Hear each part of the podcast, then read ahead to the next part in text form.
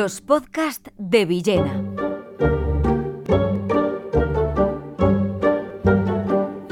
Nuestro olvidado Azorín.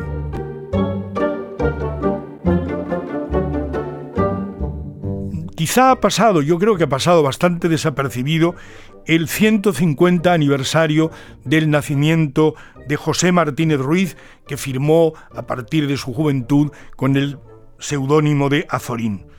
Eh, José Martínez Ruiz había nacido en Monóvar, un pueblo de Alicante, en 1873, por tanto hace 150 años, y ha hecho en el año 23, claro, 150 años, y murió en Madrid en 1997 con 93 años. Probablemente el hecho de que Azorín haya sido un poco olvidado se debe a que mm, la imagen de Azorín al final de su vida era la imagen de un hombre pues evidentemente muy vetusto, porque murió muy viejo, delgadito, casi, casi en los huesos, una persona que parecía una especie de momia ilustre, y al, hecho también de que había sido un poco utilizado por el régimen de Franco y que él se había dejado utilizar por el régimen de Franco ya en su final, pese al hecho de que, por ejemplo, cuando la dictadura de Primo de Rivera, él se negó a tener ningún cargo, ningún, ningún elemento, ningún elemento favorable durante la dictadura de Primo de Rivera. Pero hay que entender que Azorín es, con Baroja, con Unamuno, con Antonio Machado y con Valle Inclán, es uno de los grandes escritores de lo que se ha llamado la generación del 98, y que Azorín además escribió en una prosa perfecta, escribió en un, en un español de una calidad altísima, comparable al de Valle Inclán, precisamente porque eran muy opuestos, el de Valle Inclán más torrencial, el de Azorín ajustado, pero ajustado a una precisión milimétrica y de una belleza estupenda. Y que Azorín no solo fue un gran escritor, sino un escritor moderno, porque es uno de los que colaboró, sobre todo a partir de una novela de 1902, La voluntad. A partir de esa novela, en 1902 se publicaron muchas novelas importantes en España. E, él trabaja para la renovación de la novela. Y hay una nueva novela que empieza con la, con la voluntad o con su, la siguiente novela, Antonio Azorín, de 1903, de donde tomó a eh, José Martínez Ruiz el seudónimo ya de Azorín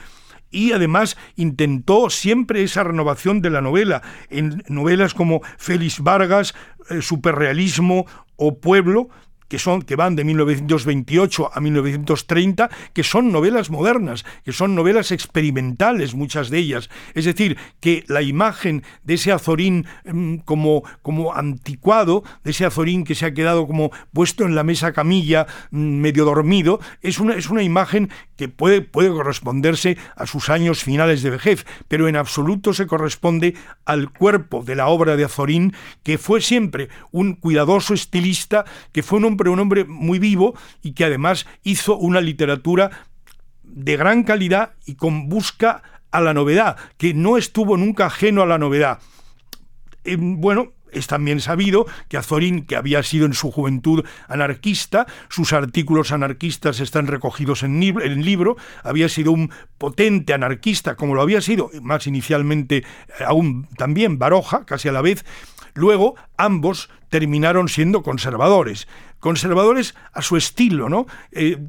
algún libro se ha titulado Baroja, un anarquista de derechas, porque en efecto Baroja fue siempre un hombre por libre, fue un hombre que hizo lo que quiso. Azorín se convirtió en un conservador, pero en un conservador liberal, es decir, en un conservador que en realidad hace mucha falta, porque no es el conservador brutal de un lado, ni es el revolucionario terrible del otro, sino es el, hombre que quiere la libertad, pero que quiere la libertad y el orden, algo a veces muy difícil de entender, libertad y orden a la vez. Y esto hay quien nos dice casi como que es imposible y otros sabemos que es posible, que se puede ser libre y que hay que ser libre, que hay que luchar por lo libre y que al mismo tiempo se puede creer en un sentido del orden. Esto es un poco la idea de Azorín y también toda su obra